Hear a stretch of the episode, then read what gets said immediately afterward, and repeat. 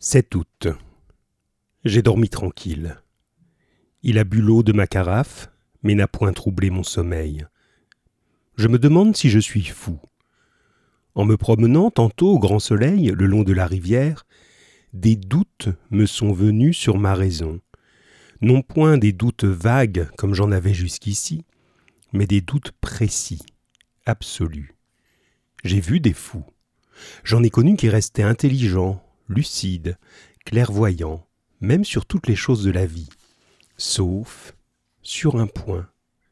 Il parlait de tout avec clarté, avec souplesse, avec profondeur, et soudain leurs pensées, touchant l'écueil de leur folie, s'y déchiraient en pièces, s'éparpillaient et sombraient dans cet océan effarant et furieux, plein de vagues bondissantes, de brouillards, de bourrasques, qu'on nomme la démence.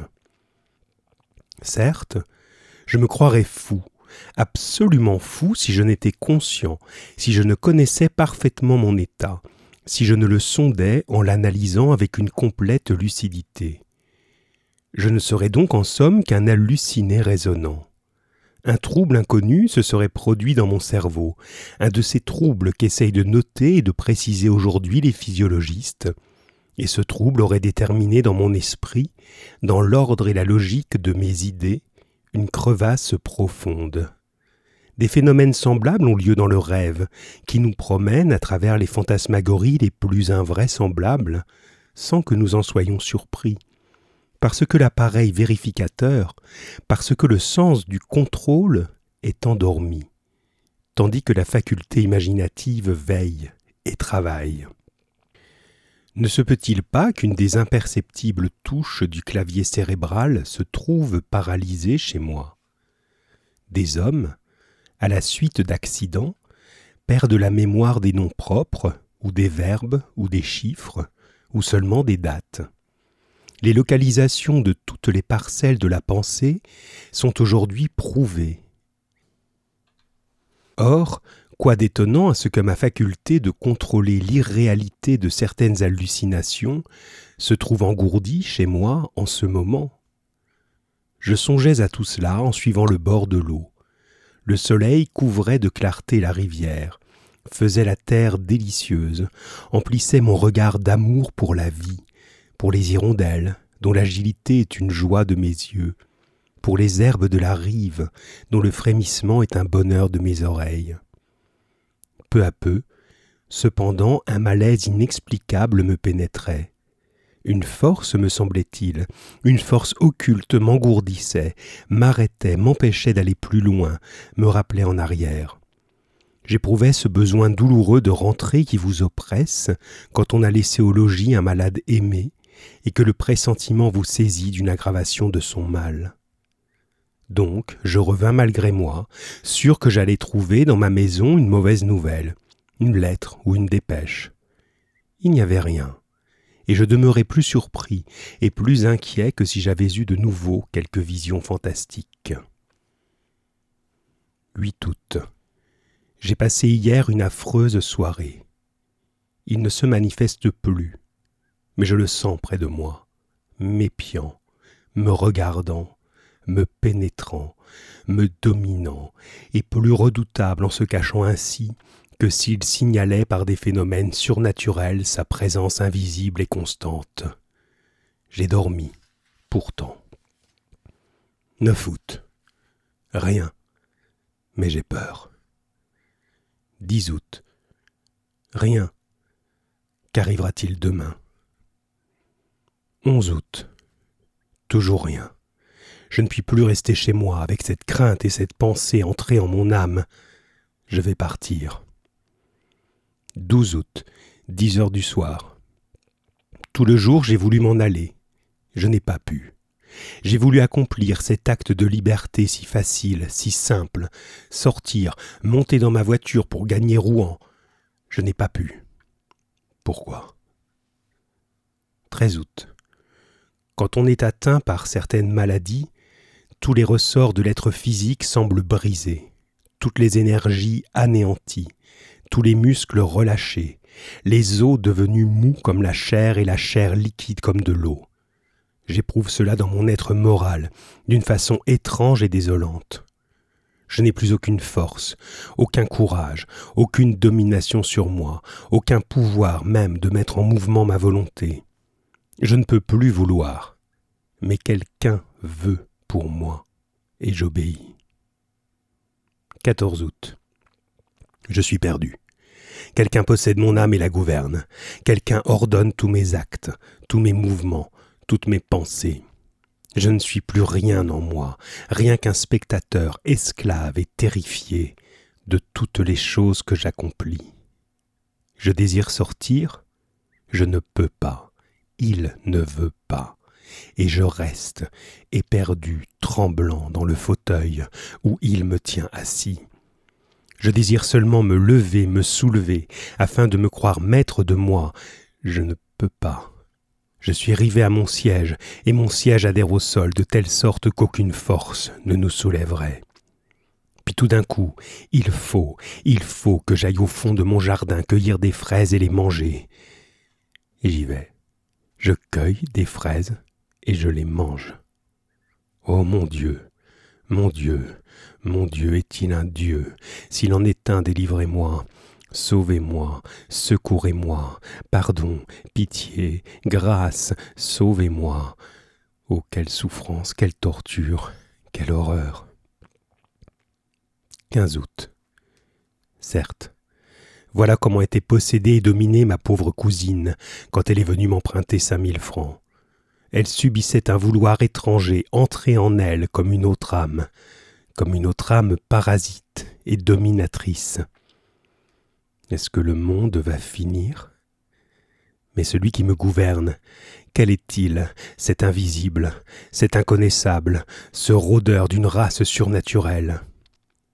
Donc les invisibles existent? Alors comment, depuis l'origine du monde, ne se sont-ils pas encore manifestés d'une façon précise, comme ils le font pour moi? Je n'ai jamais rien lu qui ressemble à ce qui s'est passé dans ma chambre. Oh, si je pouvais la quitter, si je pouvais m'en aller, fuir, ne pas revenir, je serais sauvé. Mais je ne peux pas. 16 août. J'ai pu m'échapper aujourd'hui pendant deux heures, comme un prisonnier qui trouve ouverte par hasard la porte de son cachot. J'ai senti que j'étais libre tout à coup et qu'il était loin. J'ai ordonné d'atteler bien vite, et j'ai gagné Rouen. Oh. Quelle joie de pouvoir dire à un homme qui obéit. Allez à Rouen. Je me suis fait arrêter devant la bibliothèque et j'ai prié qu'on me prêtât le grand traité du docteur Hermann Erostos sur les habitants inconnus des mondes antiques et modernes.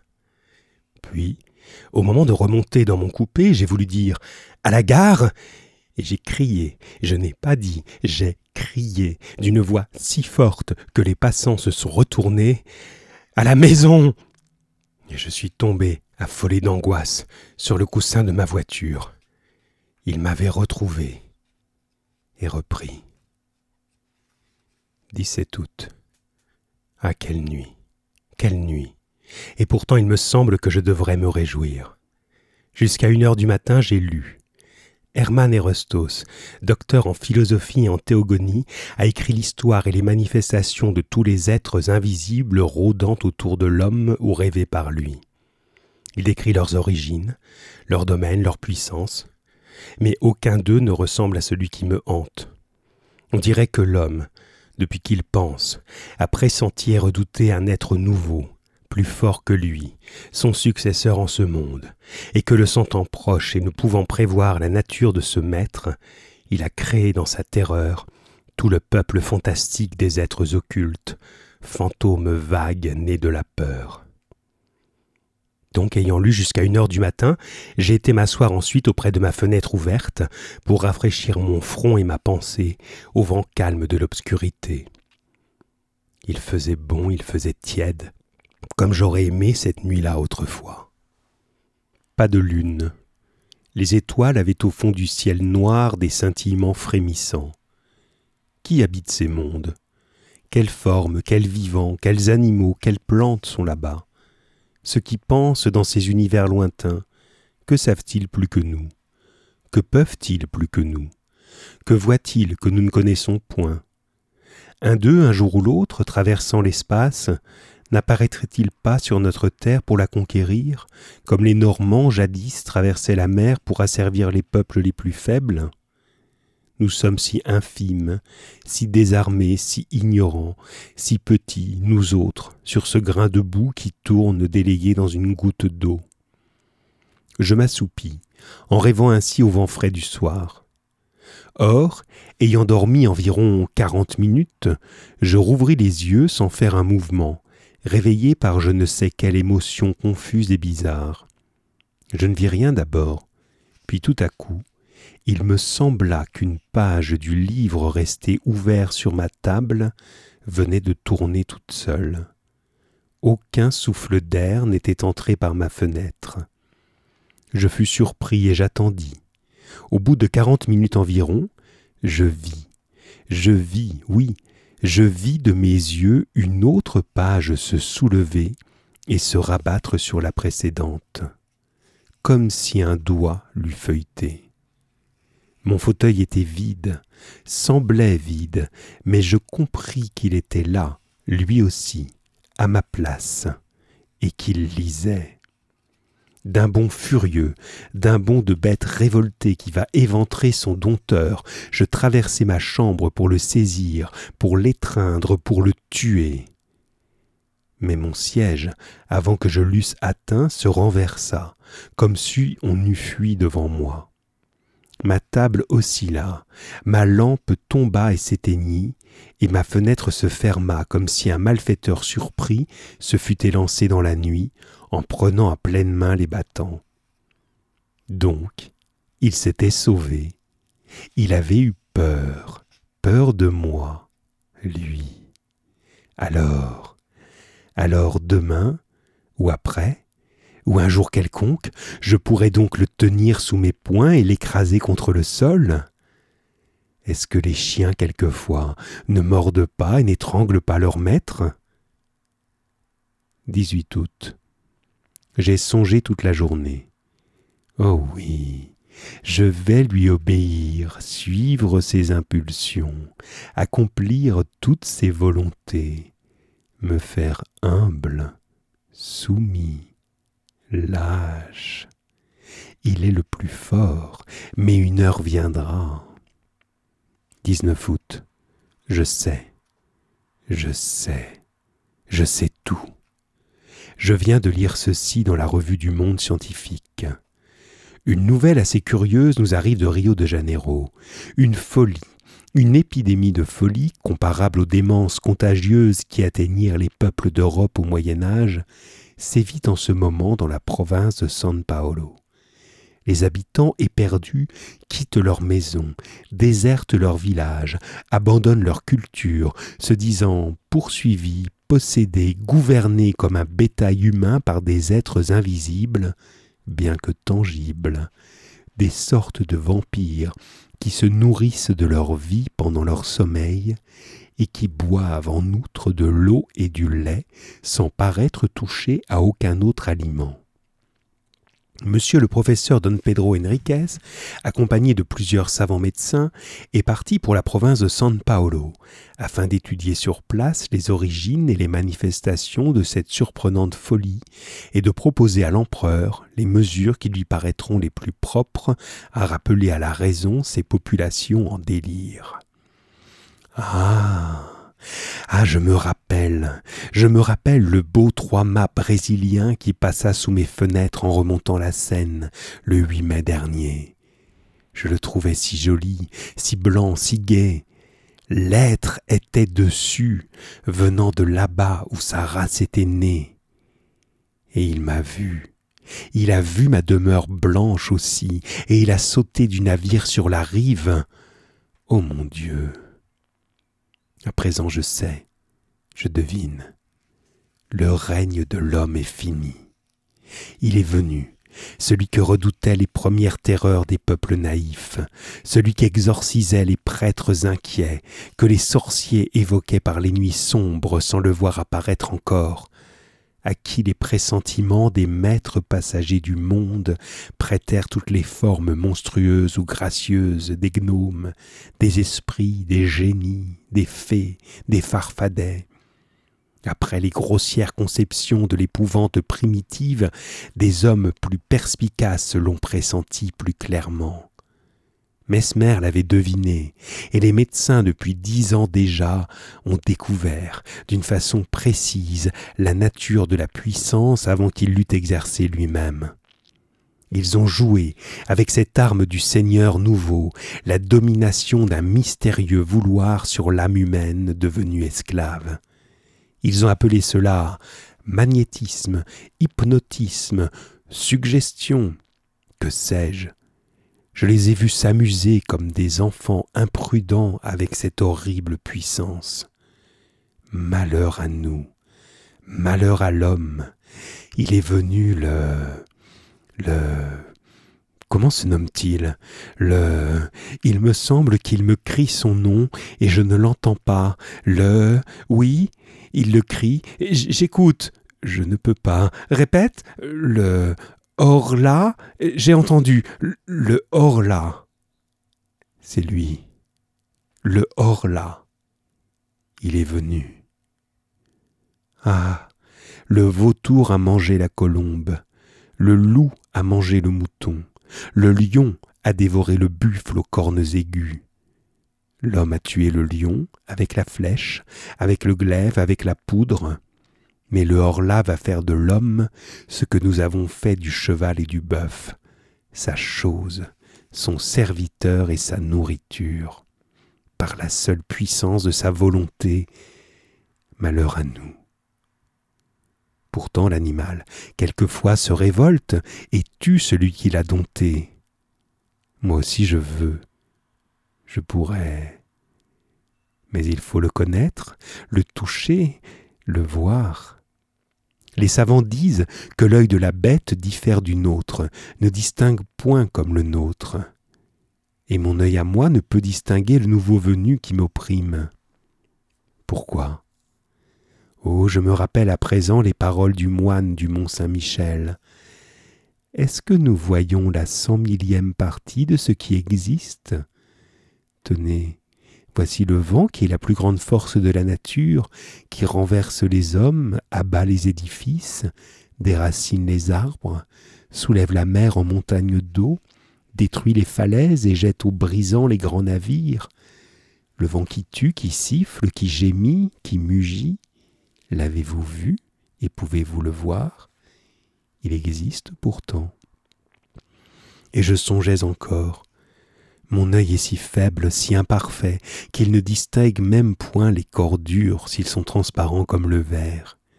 Qu'une glace sans barre mon chemin, il me jette dessus comme l'oiseau entré dans une chambre se casse la tête aux vitres. Mille choses en outre le trompent et l'égare. Quoi d'étonnant alors à ce qu'il ne sache point apercevoir un corps nouveau que la lumière traverse? Un être nouveau. Pourquoi pas? Il devait venir assurément. Pourquoi serions-nous les derniers? Ne le distinguons point, ainsi que tous les autres créés avant nous. C'est que sa nature est plus parfaite, son corps plus fin et plus fini que le nôtre, que le nôtre si faible, si maladroitement conçu, encombré d'organes toujours fatigués, toujours forcés comme des ressorts trop complexes que le nôtre, qui vit comme une plante et comme une bête, en se nourrissant péniblement d'air, d'herbe et de viande, machine animale en proie aux maladies, aux déformations, aux putréfactions, poussive, mal réglée, naïve et bizarre, ingénieusement mal faite, œuvre grossière et délicate, ébauche d'êtres qui pourraient devenir intelligents et superbes. Nous sommes quelques-uns, si peu sur ce monde, depuis l'huître jusqu'à l'homme. Pourquoi pas un de plus, une fois accomplie la période qui sépare les apparitions successives de toutes les espèces diverses? Pourquoi pas un de plus Pourquoi pas aussi d'autres arbres aux fleurs immenses, éclatantes et parfumant des régions entières? Pourquoi pas d'autres éléments que le feu, l'air, la terre et l'eau? Ils sont quatre, rien que quatre, ces pères nourriciers des êtres. Quelle pitié. Pourquoi ne sont-ils pas quarante, quatre cents, quatre mille? Comme tout est pauvre, mesquin, misérable, avarement donné, sèchement inventé, lourdement fait. Ah, l'éléphant, l'hippopotame, que de grâce, le chameau, que d'élégance. Mais direz-vous, le papillon, une fleur qui vole.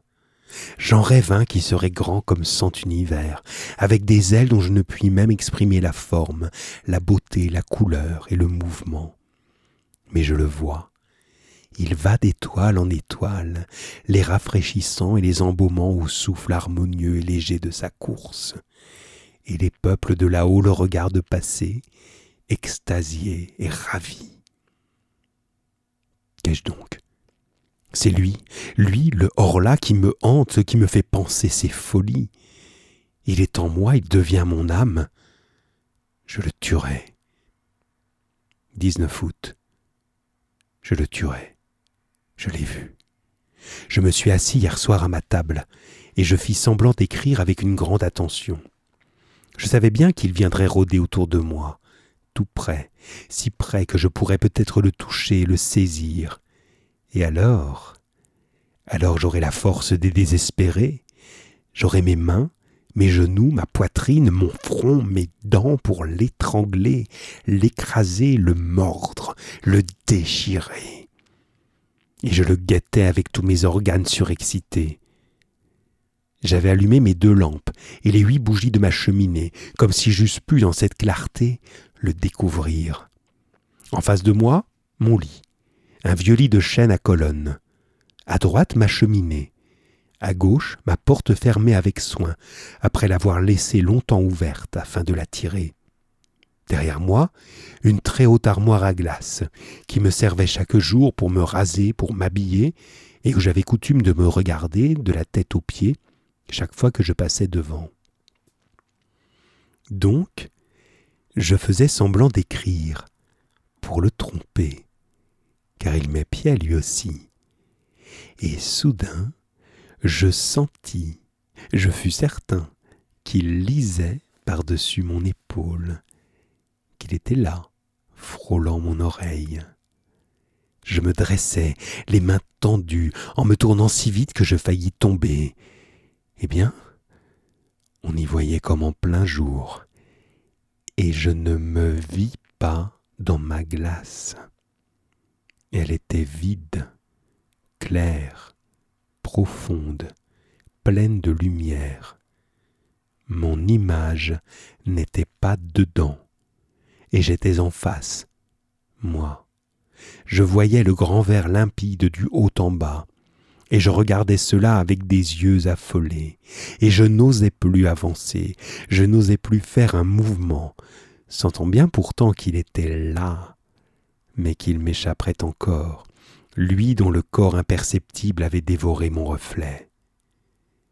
Comme j'eus peur, puis voilà que tout à coup, je commençais à m'apercevoir dans une brume, au fond du miroir, dans une brume comme à travers une nappe d'eau. Et il me semblait que cette eau glissait de gauche à droite, lentement, rendant plus précise mon image de seconde en seconde. C'était comme la fin d'une éclipse. Ce qui me cachait ne paraissait point posséder de contours nettement arrêtés, mais une sorte de transparence opaque, s'éclaircissant peu à peu. Je pus enfin me distinguer complètement, ainsi que je le fais chaque jour en me regardant. Je l'avais vu. L'épouvante m'en est restée, qui me fait encore frissonner. 20 août. Le tuer? Comment? Puisque je ne peux l'atteindre. Le poison? Mais il me verrait le mêler à l'eau. Et nos poisons, d'ailleurs, auraient-ils un effet sur son corps imperceptible? Non, non, sans aucun doute.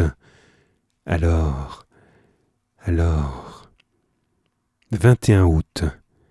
J'ai fait venir un serrurier de Rouen, et lui ai commandé pour ma chambre des persiennes de fer, comme en ont à Paris certains hôtels particuliers, au rez-de-chaussée, par crainte des voleurs. Il me fera en outre une porte pareille. Je me suis donné pour un poltron, mais je m'en moque. 10 septembre. Rouen, Hôtel Continental. C'est fait. C'est fait. Mais est-il mort? J'ai l'âme bouleversée de ce que j'ai vu. Hier donc, le serrurier ayant posé ma persienne et ma porte de fer, j'ai laissé tout ouvert jusqu'à minuit, bien qu'il commençât à faire froid. Tout à coup j'ai senti qu'il était là, et une joie, une joie folle m'a saisi. Je me suis levé lentement et j'ai marché à droite, à gauche, longtemps pour qu'il ne devinât rien. Puis j'ai ôté mes bottines et mis mes savates avec négligence. Puis j'ai fermé ma persienne de fer, et revenant à pas tranquille vers la porte, j'ai fermé la porte aussi à double tour. Retournant alors vers la fenêtre, je la fixai par un cadenas, dont je mis la clé dans ma poche. Tout à coup, je compris qu'il s'agitait autour de moi, qu'il avait peur à son tour, qu'il m'ordonnait de lui ouvrir. Je faillis céder. Je ne cédais pas, mais m'adossant à la porte, je l'entrebâillais tout juste assez pour passer, moi, à reculons. Et comme je suis très grand, ma tête touchait au linteau. J'étais sûr qu'il n'avait pu s'échapper je l'enfermais. Tout seul, tout seul. Quelle joie Je le tenais. Alors je descendis en courant, je pris dans mon salon, sous ma chambre, mes deux lampes, et je renversai toute l'huile sur le tapis, sur les meubles, partout. Puis j'y mis le feu, et je me sauvai après avoir bien refermé à double tour la grande porte d'entrée. Et j'allais me cacher au fond de mon jardin, dans un massif de lauriers. Comme ce fut long, comme ce fut long. Tout était noir, muet, immobile. Pas un souffle d'air, pas une étoile, des montagnes de nuages qu'on ne voyait point, mais qui pesaient sur mon âme si lourd, si lourd. Je regardais ma maison et j'attendais. Comme ce fut long.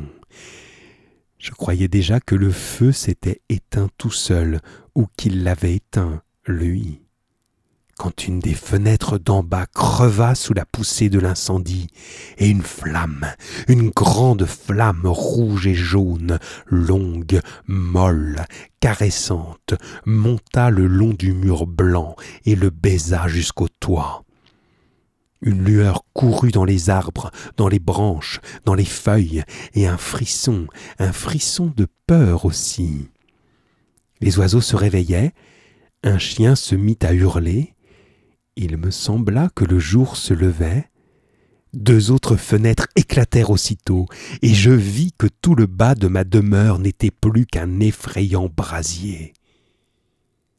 Mais un cri, un cri horrible, suraigu, déchirant. Un cri de femme passa dans la nuit, et deux mansardes s'ouvrirent. J'avais oublié mes domestiques. Je vis leurs faces affolées et leurs bras qui s'agitaient. Alors, éperdu d'horreur, je me mis à courir vers le village en hurlant Au secours, au secours, au feu, au feu. Je rencontrais des gens qui s'en venaient déjà et je retournais vers eux pour voir. La maison maintenant n'était plus qu'un bûcher horrible et magnifique, un bûcher monstrueux, éclairant toute la terre, un bûcher où brûlaient des hommes et où il brûlait aussi lui. Lui, mon prisonnier, l'être nouveau, le nouveau maître, le Horla. Soudain, le toit tout entier s'engloutit entre les murs, et un volcan de flammes jaillit jusqu'au ciel. Par toutes les fenêtres ouvertes sur la fournaise, je voyais la cuve de feu, et je pensais qu'il était là, dans ce four, mort. mort. Peut-être. Son corps, son corps que le jour traversait, n'était-il pas indestructible par les moyens qui tuent les nôtres? S'il n'était pas mort, seul peut-être le temps a prise sur l'être invisible et redoutable. Pourquoi ce corps transparent, ce corps inconnaissable, ce corps d'esprit, s'il devait craindre lui aussi les maux, les blessures, les infirmités, la destruction prématurée? La destruction prématurée, toute l'épouvante humaine vient d'elle. Après l'homme, le hors-là. Après celui qui peut mourir tous les jours, à toutes les heures, à toutes les minutes, par tous les accidents, est venu celui qui ne doit mourir qu'à son jour, à son heure, à sa minute, parce qu'il a touché la limite de son existence. Non, non, sans aucun doute, sans aucun doute, il n'est pas mort. Alors, alors, il va donc falloir que je me tue, moi